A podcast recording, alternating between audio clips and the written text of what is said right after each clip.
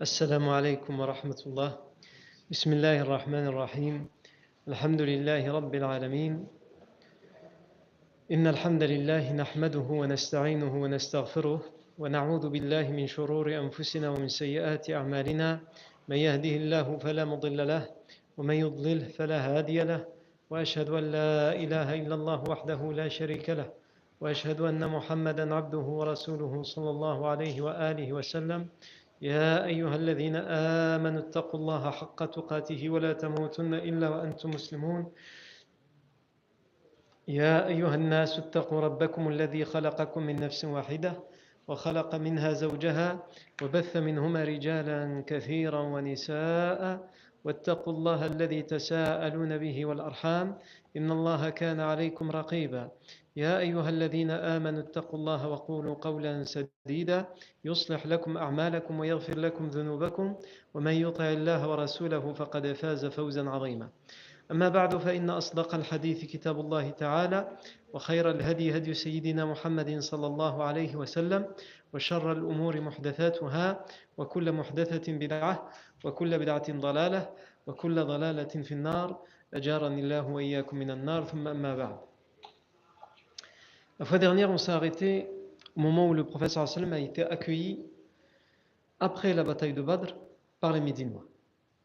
Donc on a expliqué que le prophète Mohammed sallallahu alayhi wa, alayhi dès que la bataille de Badr euh, a pris fin, il a envoyé deux ambassadeurs parmi ses compagnons, Abdullah ibn, Rawaha, Abdullah ibn Rawaha et Zayd ibn Haritha, anhu. Il a envoyé Abdullah ibn Rawaha sur Médine, aux, habitants de Médine qui sont sur les hauteurs, et Zayd ibn Haritha, il les a envoyés aux habitants de Médine qui sont sur la plaine, pour les informer immédiatement de la victoire euh, de la bataille de Badr. Et c'est ce qu'ils ont fait. On avait également euh, parlé de, du fait que dès que les compagnons à Médine ont entendu parler de cette victoire et que le professeur sallam allait prendre le chemin du retour avec toute l'armée, que les Médines au butin a été trouvé. Et ensuite, 10 km plus tard, il y a Ar-Rawha. Donc quand il a repris le chemin vers, vers Médine, 10 km plus tard, il y a Ar-Rawha et c'est là qu'il qu a rencontré la, délégation des Médinois qui sont venus pour l'accueillir. Et euh, ce qui nous a été rapporté de cet euh, événement et de, ce, de, cette rencontre, de cet accueil, c'est que le compagnon Usayd ibn Hudayr, qui fait partie d'un des tout premiers convertis à l'islam, parmi les Médinois, il a dit au prophète sallam Je jure par Allah, au messager d'Allah, que si je, je ne suis pas avec toi dans l'autre sens en train de revenir de Badr, c'est que quand tu es parti, nous on pensait que c'était pour intercepter une caravane. On ne savait pas que ça allait se transformer en une bataille aussi rude et aussi dure. Si je savais que c'était pour une bataille, jamais je ne me serais permis de rester chez moi pendant que toi et l'armée partez pour euh, défendre, pour nous défendre et pour combattre. Et le professeur Sam va lui dire Sadaqt, tu dis vrai.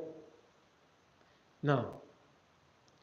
Euh, on avait également évoqué la semaine dernière euh, la libération d'un prisonnier sans aucune rançon, Abu Azza, Amr ibn Abdullah al-Jumahi, qui va être libéré en échange de, de deux conditions. La première, c'est qu'il ne fasse plus preuve d'hostilité à l'égard des musulmans, qu'il ne persécute plus les musulmans. Et la seconde, qu'il n'utilise plus son verbe et son éloquence, son éloquence puisqu'il est poète, qu'il n'utilise plus son verbe et son éloquence contre l'islam et les musulmans. Mais il va être libéré, il va rompre son engagement et il sera refait prisonnier à Uhud.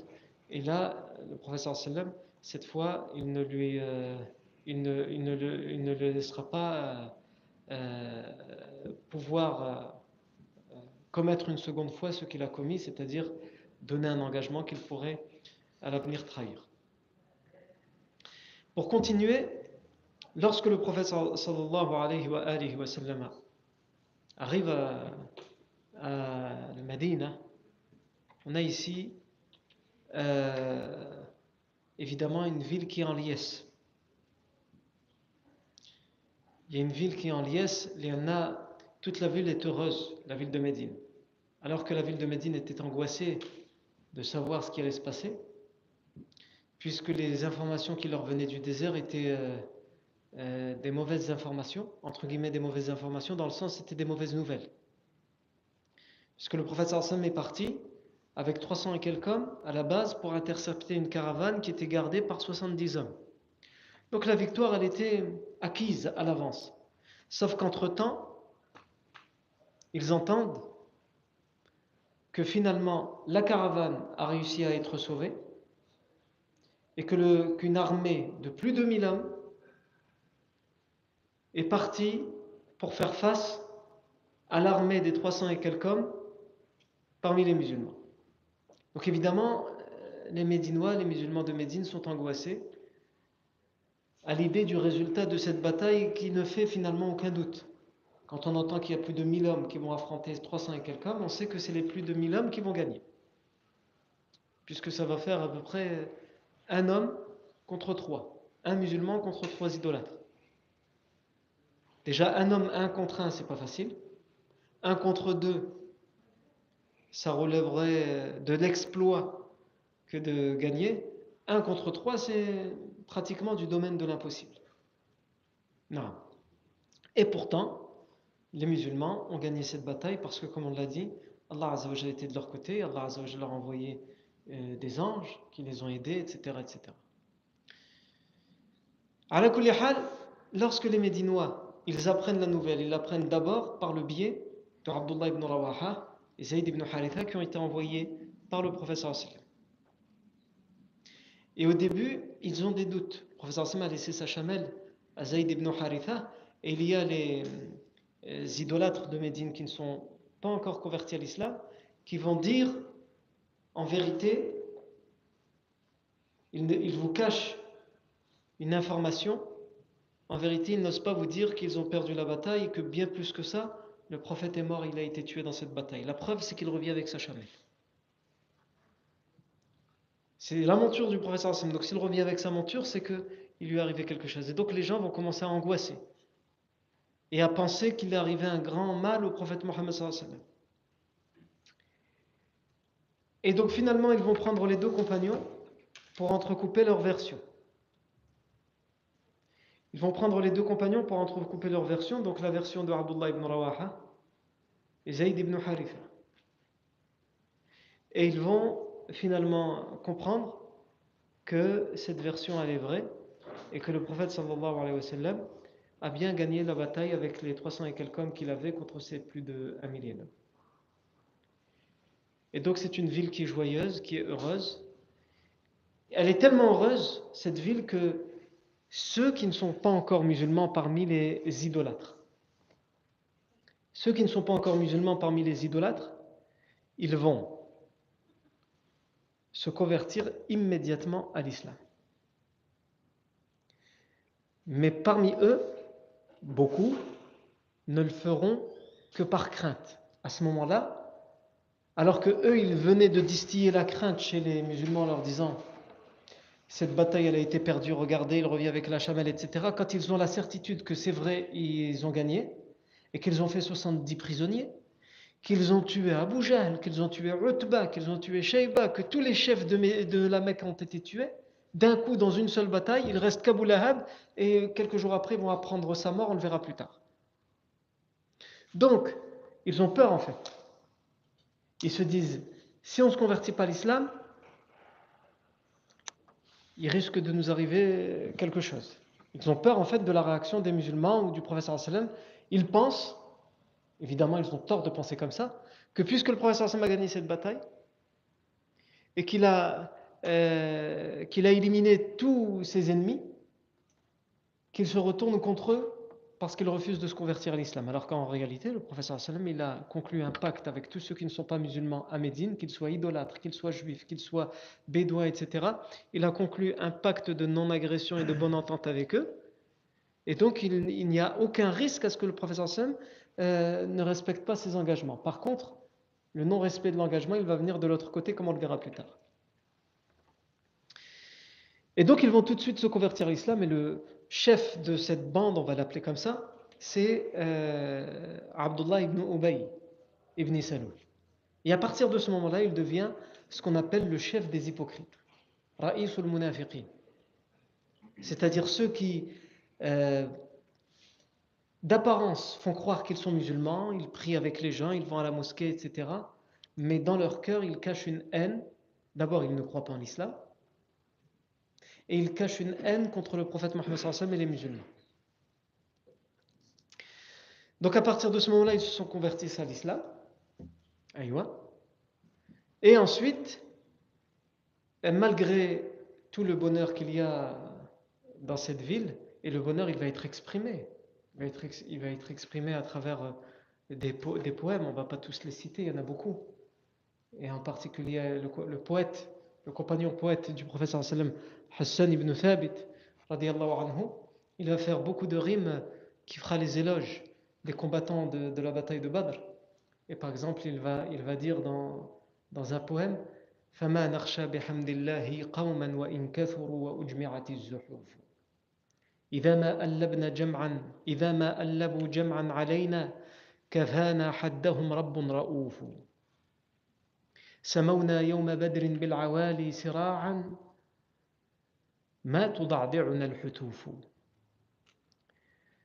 Il dit dans ses rimes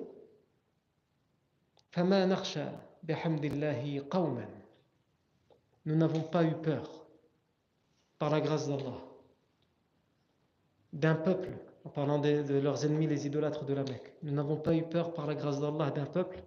Et quand bien même ils étaient nombreux.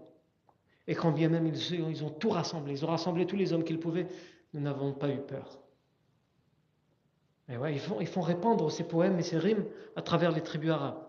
C'était euh, on va dire, euh, comme on a déjà expliqué, le, les médias, la, propagande de l'époque, la communication de l'époque. نعم إذا ما ألبوا جمعا علينا إذا ما ألبوا جمعا علينا et lorsqu'ils ont rassemblé une grande troupe contre nous,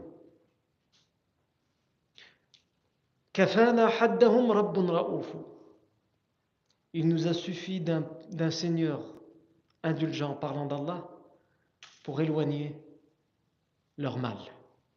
C'est-à-dire Allah était avec nous, quand bien même ils étaient bien plus nombreux que nous. كفانا حدهم رب رؤوف. سمونا يوم بدر بالعوالي سراعا. ما تضعضعنا الحتوف. Et nous avons été élevés le jour de Badr. Élevé par Allah, élevé à travers la victoire.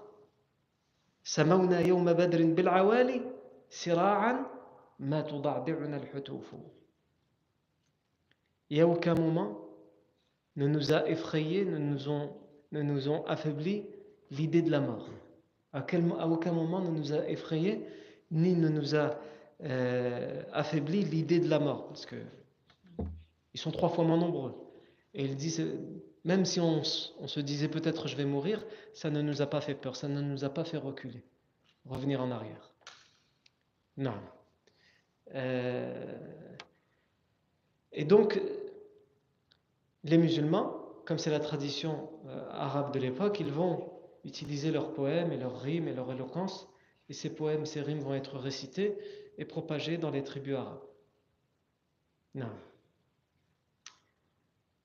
Et il est de coutume que si quelqu'un fait un poème pour se réjouir de sa situation, que le camp d'en face, il fasse aussi des poèmes pour répondre. C'est pas parce qu'ils ont perdu qu'ils ne peuvent, pas faire de poèmes. Ils peuvent faire des poèmes et y répondre, même s'ils ont perdu. En se justifiant ou peu importe, en réclamant vengeance. Sauf que dans les premières semaines après la bataille de Badr, aucune réponse ne viendra de la part des idolâtres parce que, comme on le verra plus tard, quand on va faire le retour des Mécois de l'armée de la Mecque à la, Mecque, on verra que deux décrets vont être pris immédiatement par Abu Sufyan après qu'il va être informé de la défaite. Et l'un de ces deux décrets, c'est interdiction formelle de faire des poèmes ou de se lamenter sur Badr. Pourquoi? Parce que ça c'est le premier décret, décret, et le deuxième décret, interdiction euh, donc de pleurer euh, à voix haute ou de se lamenter sur les morts. Et l'autre décret, donc à travers la poésie, à travers les pleurs, les lamentations. Et l'autre décret, c'est interdiction de négocier la libération des prisonniers.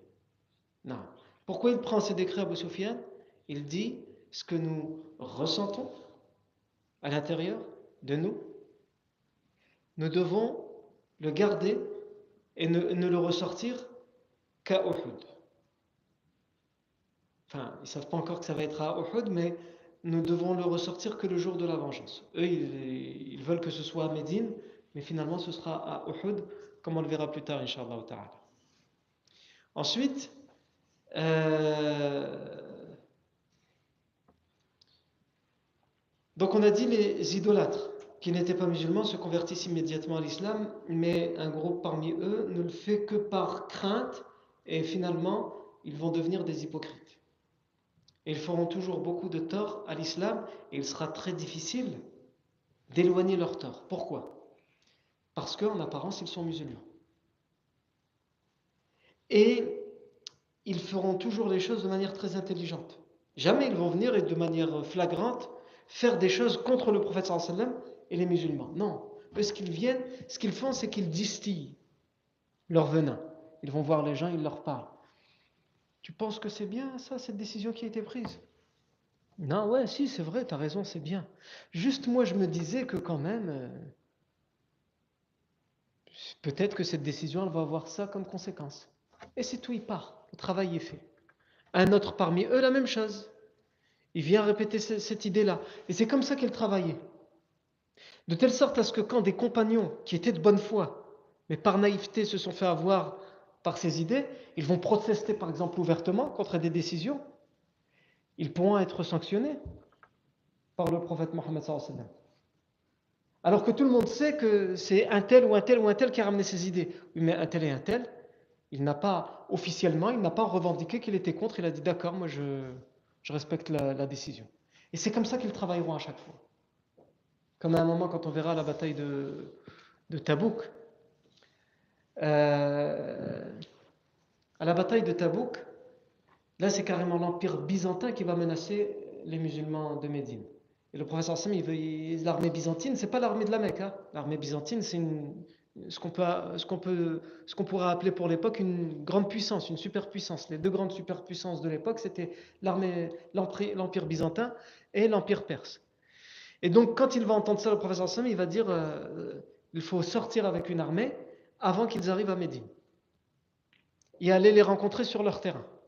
Si on gagne, tant mieux, on a gagné là-bas. Si on perd, au moins la ville de Médine sera sauve et les civils de Médine ne seront pas touchés. Et donc il ne laissera le choix à personne. Tous les hommes en âge de combattre et en capacité physique de combattre, là, il n'y a pas le choix. C'est pour défendre la vie de tout le monde, donc il faut y aller. Et certains refuseront, sans raison valable, de participer à cette bataille. Finalement, il n'y aura pas de bataille. On le verra plus tard. Allah Azzawajal va les sauver sans bataille. Mais au début, ils pensent tous qu'ils vont aller affronter l'armée des Byzantins, un petit groupe contre l'armée des Byzantins. Quand tu pars comme ça, tu es sûr d'être, euh, de partir pour mourir. C'est une mission suicide, rien d'autre. Et les hypocrites vont distiller leurs idées.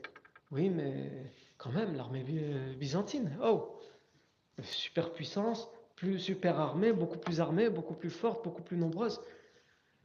Ah, en plus, toi, tu as euh, tes récoltes qui sont sur le point de mûrir, euh, tu vas laisser tout ça derrière, tu as des enfants, tu as des... Et certains compagnons, très sincères, n'y participeront pas. Et comme, comme, euh, comme, comme certains compagnons, dont j'ai oublié le nom ici, Abu, Abu Lubaba, et un, des piliers de, de, la mosquée de Médine porte encore son nom. Mais ça, on l'expliquera plus tard. Et à la vous avez des hypocrites qui, eux, participeront. Mais ils se mettront sur le côté. Ils attendent la moindre occasion pour se sauver. Ils n'auront pas besoin de se sauver, finalement, parce que la bataille n'aura pas lieu. Et donc, lorsque le professeur va revenir, il va demander euh, des explications et des justifications à trois compagnons, ou en tout cas plusieurs compagnons qui ont refusé d'y participer. Et euh, tous les compagnons apporteront des justifications, sauf trois compagnons qui vont répondre j'ai eu peur. J'ai pas, j'ai pas réussi à vaincre entre guillemets ma peur ou en tout cas ou alors j'ai pas de raison euh, valable. Et ces trois compagnons vont être euh, sanctionnés par le prophète Mohammed jusqu'à ce qu'un verset vienne euh, affirmer qu'Allah leur pardonne que la sanction doit être annulée. Et pendant quelques jours, ils vont avoir une sanction, et ça on le verra plus tard, et cette sanction va être annulée par le Coran, ou en tout cas arrêtée par le Coran, pas annulée mais arrêtée. C'est-à-dire le temps de la sanction maintenant est terminé, Allah leur a pardonné. Et quand certains compagnons vont dire au professeur on sait que c'est un tel, et un tel, et un tel qui ont mis ces idées-là. Ils ont juste par naïveté, ils se sont fait avoir. Le professeur Hassan a dit un tel, et un tel, et un tel. Soit ils ont participé, soit certains parmi eux, parmi eux ont ramené une justification qui apparaît comme valable. C'est Allah qui les jugera s'ils ont menti. Parce qu'en apparence, ils sont musulmans, on doit les croire. Non.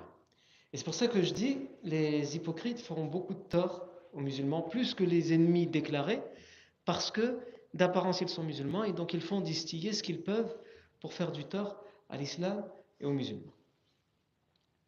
Non. Euh, dans cette bonne nouvelle, dans la ville de Médine et dans le bonheur, il y a quand même certains qui, malgré la victoire, ils vont être euh, dans le malheur et dans l'épreuve. Et c'est d'abord les 14 familles des 14 martyrs. Les familles des 14 martyrs. Puisqu'on a dit qu'il y a 14 compagnons qui sont tombés en martyrs à Badr.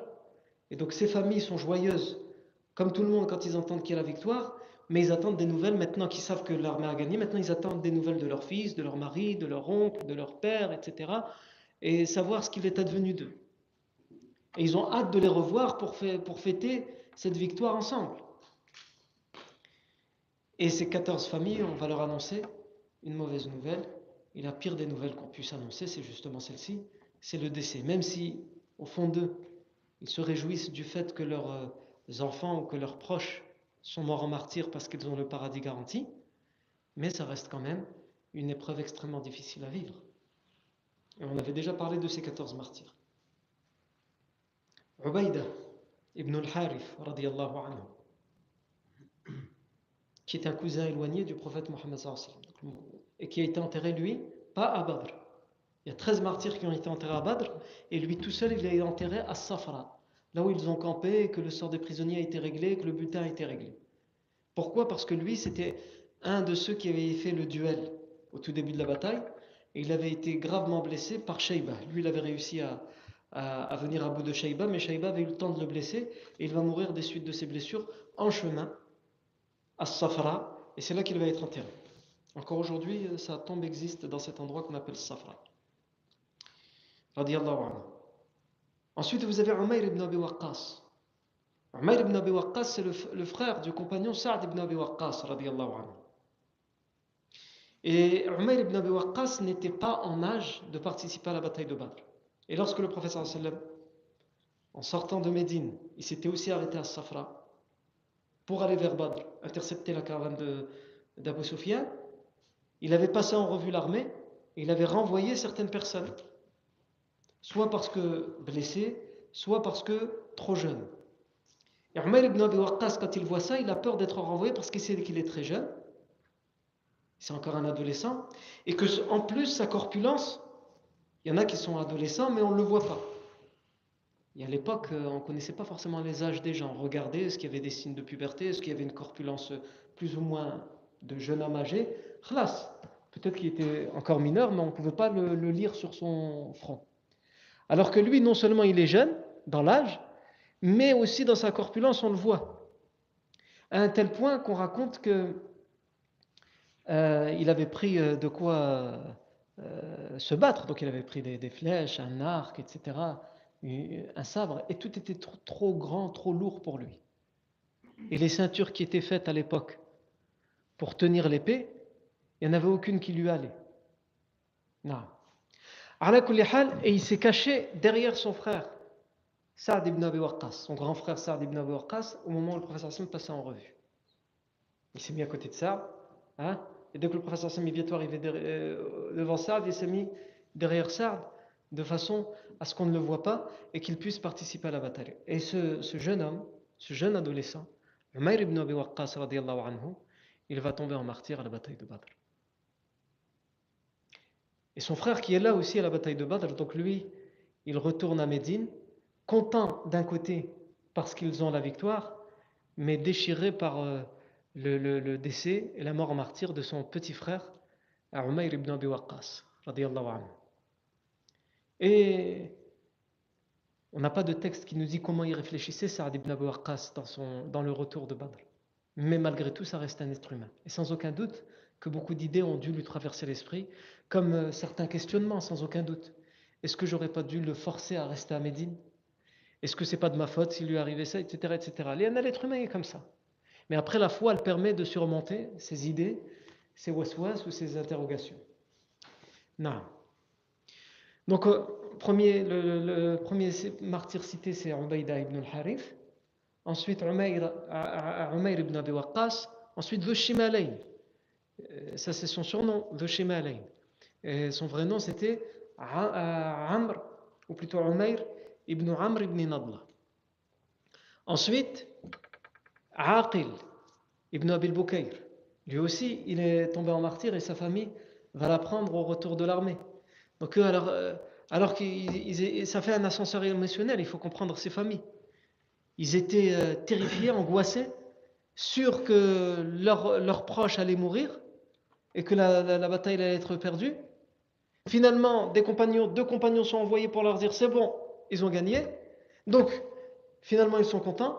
Et lorsqu'ils voient l'armée arriver, ils attendent avec impatience de revoir leur fils. Euh, mais leur fils est mort en martyr. Ensuite, vous avez également Aqil ibn Abil Bukayr. Vous avez également, après Aqil ibn Abil Bukayr, vous avez Mahja' Mahja' qui est l'ancien esclave de Omar ibn al-Khattab, que Omar ibn al-Khattab avait libéré, qui il s'était converti à l'islam, Omar ibn al-Khattab l'avait libéré, il lui avait rendu sa liberté. Vous avez le compagnon Safwan ibn Bayda. Et tous ceux que j'ai cités jusqu'à présent, ce sont des compagnons originaires de la Mecque. Et ça, il y en a six qui sont tombés en martyr originaires de la Mecque. Et les huit qui vont suivre à présent, ce sont des compagnons originaires de Médine. Et la souffrance est d'autant plus dure que c'est des, compagnons qui sont convertis depuis à peine quelques mois pour certains, depuis un an pour d'autres, et que eux, ils n'ont pas connu la persécution de la Mecque,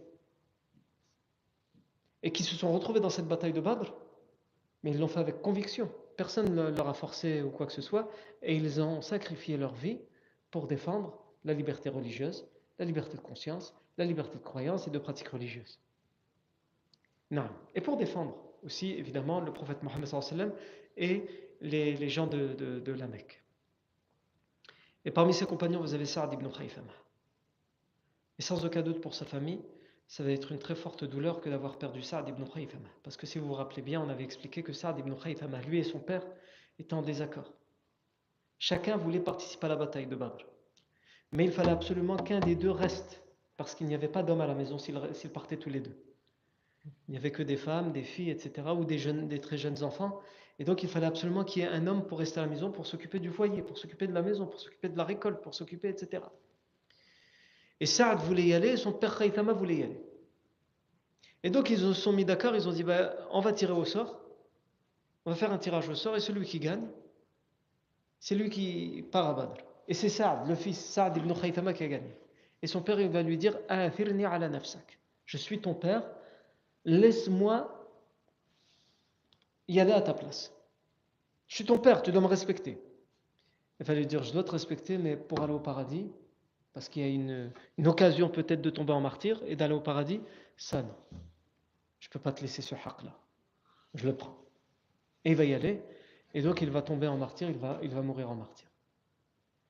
Et lors de la revanche des idolâtres à Uhud, Khaytama, il va y aller, il va laisser sa famille et lui aussi il ne reviendra pas de la bataille de Uhud. Donc c'est une famille, une famille médinoise. qui est prête à tout donner. Ce n'est pas une famille qui va dire on a donné notre fils, on a déjà fait beaucoup. Donc ça suffit. Non, jusqu'au bout. En fait, ensuite, vous avez Mubashir ibn Abdel Mundir, par exemple, où lui aussi, il est tombé en martyr à Badr, et sa famille va être euh, également dévastée par cette perte. Vous avez Rafi ibn al-Mu'alla, anhu. Vous avez euh, Haritha ibn Suraq. Haritha ibn Suraqa, c'était un jeune homme. Il était encore jeune, autour de la vingtaine. Et sa mère tenait énormément à lui. Et tout le monde le savait. Vous allez me dire, c'est normal, c'est sa mère. la plupart des mères tiennent énormément à leurs enfants. Quelquefois même au point d'en être injuste. Point d'en être injuste et de, ne plus être lucide. C'est-à-dire, mon enfant a raison et les autres ont tort. Mais cette mère-là, on savait d'elle que c'était un, attachement encore plus fort que ça. Et donc c'était très compliqué pour l'armée des Médinois d'annoncer à cette mère qu'elle avait perdu son fils, comme c'est difficile d'annoncer à n'importe quelle mère qu'elle a perdu son fils, et d'autant plus pour cette mère-là, parce qu'elle a perdu ce fils-là. Et ce qu'elle va faire, c'est qu'elle va, dès qu'elle va, on va lui dire ton, ton fils est tombé en martyr, il ne reviendra pas, elle va se rendre auprès du prophète sallallahu Et elle va lui dire, Ya Rasulallah,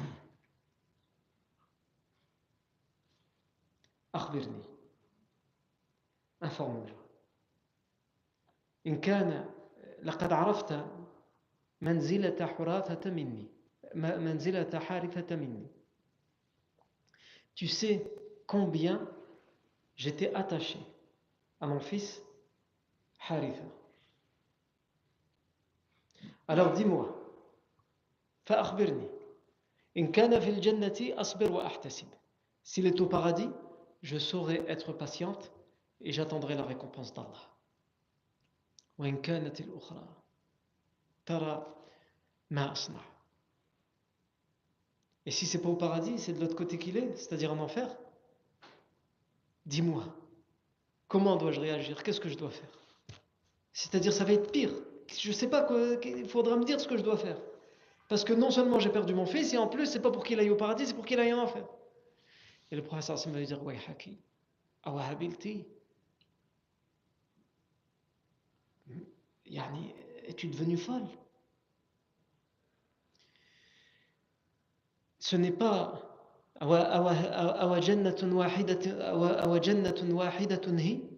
est-ce que tu penses que c'est qu'un paradis, un seul jardin? Jannah, en arabe, ça veut dire jardin. Quand on dit le Jannah, c'est pour, pour, parler des jardins du paradis. Est-ce que c'est qu'un seul paradis, c'est un seul jardin du paradis que tu crois? Où il est allé? C'est bien plus que ça, c'est beaucoup de jardins. Quand, on, quand, on, quand à ton fils, il est dans le jardin du Firdaus, c'est-à-dire le plus haut degré du paradis. Et là, elle sera apaisée, rassurée, même si, évidemment, elle sera émotionnellement euh, triste, elle sera déchirée par le, manque de, son fils et la mort de son fils. Vous avez également la grande épreuve que va subir euh, la mère musulmane, Afra. Afara va envoyer à Badr sept de ses fils. Tous ses fils, elle les envoie. Elle en a sept. Elle les envoie tous. Et sur les sept, trois tombent en martyr. Yazid, Aouf et Muawif. Et tellement cette femme, elle a fait preuve de conviction, de foi dans ses épreuves, dans, dans ce qu'elle va traverser, eh bien, ces hommes, ces compagnons, on les connaît plus sous le nom de leur mère que sous le nom de, leur père. Alors que la tradition arabe dit que quand on dit un tel, on dit un tel, fils d'un tel, le père. Ah, Saad ibn Khaythama, le fils de Khaythama. Le Khaythama, c'est son père. Safwan ibn Bayda. Safwan, fils de Bayda. Bayda, etc. Et là, leur père, c'est euh, le Harif. Et on les appelle moins par le nom de leur père. Quelquefois, on peut les trouver par le nom de leur père, Yazid ibn al-Harith, Aouf ibn al-Harith, Muawid ibn al-Harith, mais on les connaît plus sur le nom de leur mère. Aouf ibn Afra, Muawid ibn Afra et Yazid ibn Afra, radiallahu anhum, ajma'i. Et immédiatement, l'épouse du professeur Hassan Saouda bint Zam'a se rend chez cette mère qui a perdu trois de ses fils pour essayer de la rassurer, de l'aider à, surmonter, à traverser cette épreuve qui est ô combien difficile. Il faut vous, vous imaginer, Yarni, sur sept de ses fils, elle en perd trois d'un coup. Et on lui annonce la perte de trois fils d'un coup. Déjà un fils, c'est beaucoup. On annonce à cette mère d'un coup qu'elle a perdu trois de ses fils. Et surtout quand on sait qu'il y a eu peu de, morts en martyrs parmi le côté des musulmans, il n'y en a eu que 14, et sur les 14, vous en avez trois qui appartiennent à la même famille, qui sont des frères. C'est-à-dire, grosso modo, si mes calculs sont bons, parce que j'ai jamais été très fort en maths, mais 1 sur 5 à peu près. 1 sur 5 des morts de, martyrs, de ceux qui sont morts en martyr sont de cette famille, sont, des, euh, sont parmi les enfants de Afra. Tout comme, il ne faut pas oublier, même si on en a déjà parlé, que certains, depuis Badr, ils reviennent, ils savent qu'ils ont gagné la bataille, ils sont dans l'armée. Mais malgré tout, leur joie est, est mélangée à, à la tristesse. Comme ceux qui ont vu leurs parents en face, ou leurs frères en face, ou leurs fils en face, ou leurs cousins en face, ou leurs anciens amis d'enfance en face, tomber, mourir, idolâtres. Et le meilleur des exemples qu'on peut citer en la matière, c'est euh, le fils de Utba ibn Rabi'a, qui était un compagnon du prophète Abu Hudayfa. Abu Hudayfa, le fils de Utba. Il va voir mourir son père Utba. Il va voir mourir son fils, son frère, Walid ibn Utba. Il va voir mourir son, frère, euh, son oncle, Shayb ibn Rabi'a. Et donc lui, il pense à sa mère à la Mecque, comment elle va recevoir l'information de la perte de son mari, de la perte de son fils? Il pense à sa sœur Hind, la femme d'Abu Sufyan, comment elle va recevoir cette information? Et il pense aussi à lui-même, même si de l'autre côté, il est content que les musulmans aient eu la victoire. Puisque vous vous rappelez que quand euh, on va tirer le corps de Utba ibn Rabi'a vers euh, sa dernière demeure, la fosse où il sera enterré, à ce moment-là, le professeur alors que les compagnons sont occupés à enterrer ce corps, le professeur Hassan, lui, se tourne vers Abu Hudayfa.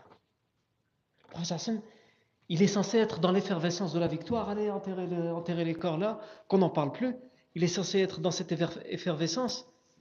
Mais à ce moment-là, il n'oublie pas son compagnon, Abu Hudayfa. Il se tourne vers lui et il l'observe, il le regarde. Et il voit que euh, Abu Hudayfa, Ibn Utbah, il baisse la tête. Et les traits de, son, visage se crispent. Et donc pendant que les compagnons s'occupent d'enterrer le père de Abu Hudayfa, le professeur Hassan se dirige auprès de lui et lui dit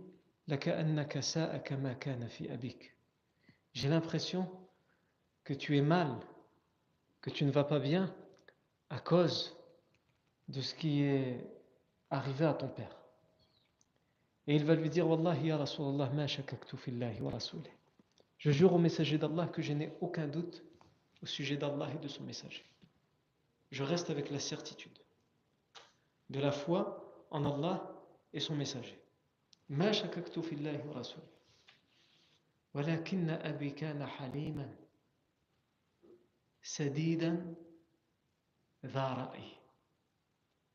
mais mon père était quelqu'un, malgré tout, comme je l'ai connu en tant que fils, comme un père doux, indulgent, et qui avait des bonnes opinions, malgré tout. Et c'est pas faux ce qu'il dit, puisque Utba ibn Rabi'a, son père, si vous vous rappelez bien, il était sur le point de faire annuler à la dernière minute la bataille de Badr. quand il était monté sur sa chamelle rouge et il a commencé à rassembler les gens en leur disant si vous voulez penser que c'est par lâcheté, dites que c'est moi le lâche, mais retournons, nous n'avons que faire de cette bataille. Mais ensuite, Abu Jahl, il va renverser toute la, toute la marmite, comme on dit. Mais lui, il va être sur le point, et même le professeur Hassan qui voit de loin, mais il n'entend pas ce qui se passe, c'est pas ce qui se passe. Et il ne reconnaît pas Utba, parce que les gens ils sont avec leur armure, leur casque, etc. On ne les reconnaît pas de loin. Le professeur Hassan, il va voir qu'il y a quelque chose qui se passe, qu'il y a quelqu'un qui rassemble les gens, mais il ne sait pas ce qu'on dit là-bas. Il va dire, s'il y a un bien aujourd'hui, il devrait sortir de la personne qui est sur la chamelle rouge. Et c'est Utba ibn Rabi'a qui est sur la chamelle rouge. Et donc c'est pour ça qu'il dit au professeur Hassan, mon père était quelqu'un malgré tout d'indulgent, de doux et quelqu'un qui avait malgré tout des bonnes opinions. Mais voilà, il s'est fait avoir par euh, ses pères, PAIRS, ceux qui étaient ses égaux, qui, qui montaient son orgueil, qui, qui l'ont embobiné, et c'est pour ça qu'il s'est retrouvé là. Et il dit Et toujours j'ai espéré qu'Allah le guide à l'islam. فلما رأيت ما كان منه وما وقع وما وقع له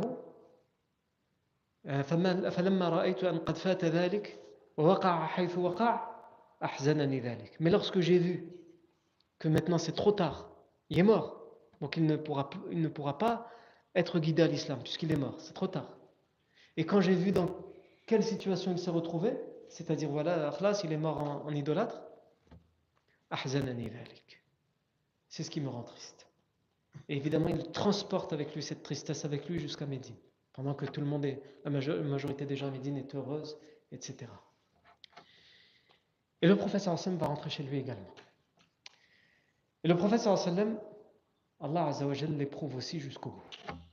Lui aussi, il ne peut pas se réjouir à 100% de son retour de Médine. D'abord parce qu'il pense à ses 14 familles et que c'est à lui que revient la tâche d'annoncer en tant que responsable de cette armée, d'annoncer le décès et la mort en martyr de leurs proches, de leurs fils. Et c'est jamais évident. Mais surtout, le professeur Hassan apprend une terrible nouvelle lorsqu'il arrive à Médine, c'est qu'il apprend qu'on vient d'enterrer sa fille Ruqayya. Subhanallah, Sans aucun doute, il y a une grande hikmah, une grande sagesse divine là-dedans. Le chef de l'armée, victorieuse. Il revient à Médine, mais il a avec lui des gens qui sont tristes et malheureux. Et il doit goûter à la même chose qu'eux aussi goûtent, pour être encore plus proche d'eux, sans avoir goûté, sans, même si sa fille n'avait pas été euh, morte. Euh, on va l'expliquer comment. À Médine, le professeur Hassan aurait eu une pensée pour eux. Mais non, pour qu'il se rapproche le plus possible de ces gens-là. Et aussi pour que ces gens-là sentent que le professeur sallam, il est véritablement proche d'eux, malgré la victoire qu'il est le professeur sallam, triste et malheureux comme eux. Si le professeur sallam vient et leur dit écoutez, je sais que c'est difficile et tout, mais voilà, on a gagné, c'est une épreuve ce que vous vivez, il faut malgré tout être heureux, etc. Au fond d'eux, ils pourraient se dire ouais, mais lui, il ne vit pas ce qu'on vit nous. C'est bien, il nous dit ça, mais il ne comprend pas. Comme quelqu'un comme, comme qui pourrait vivre un deuil, quand les gens viennent le voir, et ils le disent très probablement sincèrement, il n'y a pas de doute là-dessus. Il fait ça va aller, Inch'Allah, Inch'Allah, ton proche qui est décédé au paradis, soit fort, etc. Mais au fond, il y a quand même quelque chose qui, dit à cette personne, c'est facile pour toi de dire ça, tu ne vis pas ce que je suis en train de vivre. Tu ne ressens pas ce que je suis en train de ressentir. C'est pas toi qui, est, qui a été arraché à ce proche. Non. Et c'est pour ça, subhanallah, lorsque il y a une parole qui, que j'ai senti véridique, même si les paroles de tous ceux qui viennent vous présenter leurs condoléances lorsque vous, vous euh, perdez quelqu'un, les paroles de tous les gens sont sincères. Tout le monde est sincère. Mais celle qui, qui a le plus d'écho sur toi, plus de force, c'est celui qui a vécu la même chose que toi et qui te le dit et qui te le rappelle dans ce moment-là. Tu te dis, moi j'ai vécu exactement ce que tu es en train de vivre aujourd'hui.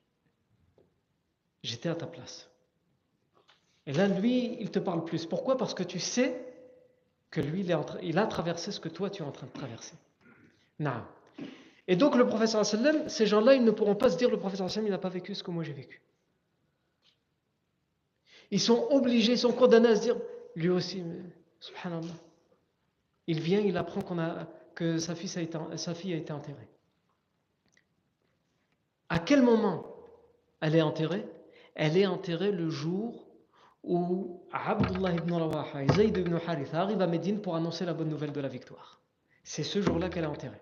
Comment on le sait? On le sait par la parole de Oussam ibn Zayd. Oussam ibn Zayd, c'est le fils de, de Zayd ibn euh, Haritha. Zayd ibn Haritha, c'était qui? C'était un esclave qui avait été libéré et adopté par le prophète Mohammed avant qu'il soit prophète. Et donc cet homme, qui est le fils adoptif du prophète c'est lui-même qui a été envoyé à Médine pour annoncer la nouvelle de la victoire.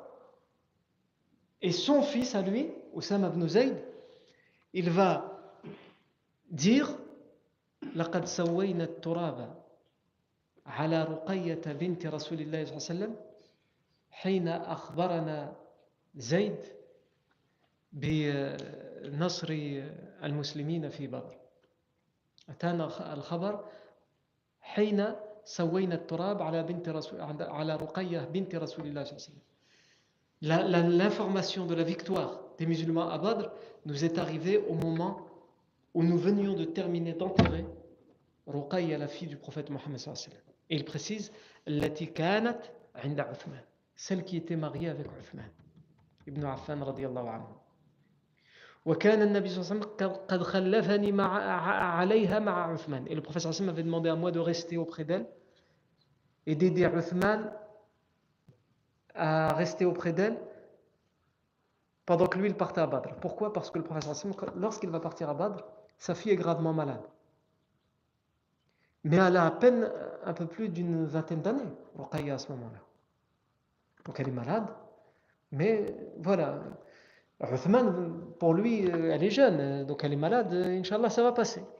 Donc Uthman, il veut participer à, à Badr. Sauf que le professeur lui dit non, toi tu restes, ton épouse est malade, tu restes et tu t'occupes d'elle.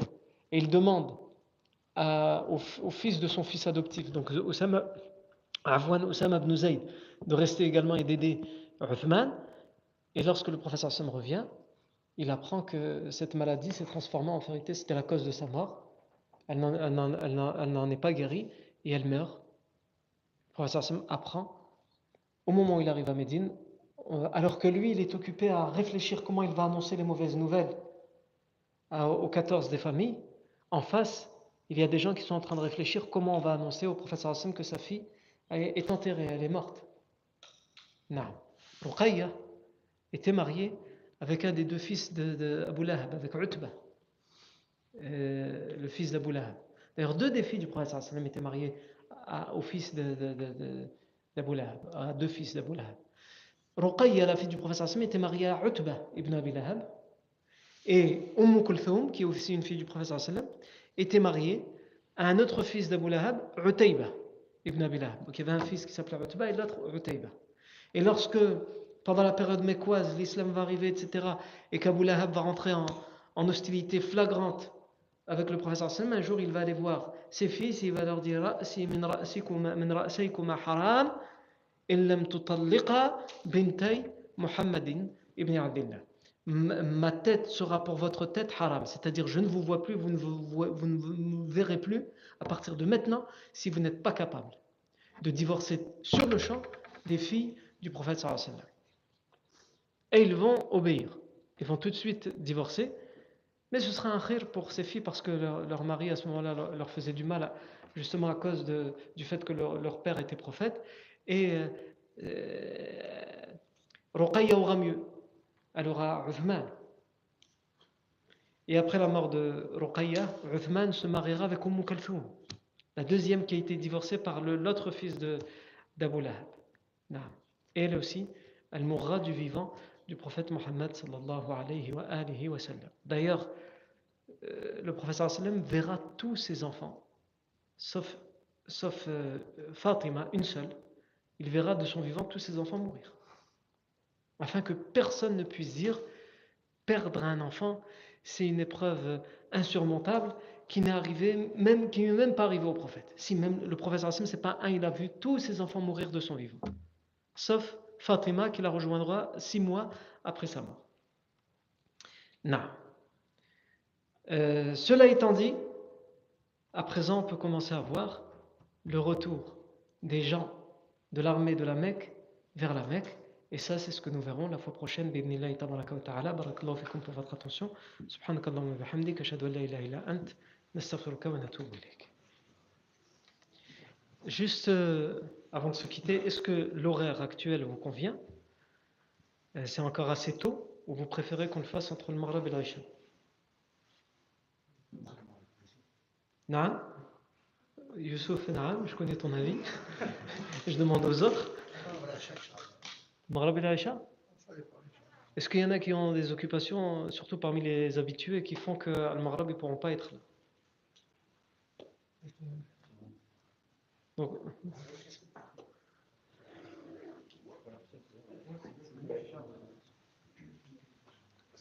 Après l'Aïcha Donc on reste encore un, peu, un petit peu après l'Aïcha. Et lorsque l'Aïcha, on vous préviendra, lorsque l'Aïcha arrivera vers 19h, euh, 19h30, à ce moment-là, on fera entre le Maghreb et l'Aïcha, Inch'Allah. Barakallahu fikum pour votre attention. Subhanakallahu wa bihamdika ashhadu an la ilaha illa ant. Nastaghfiruka wa natubu ilayk.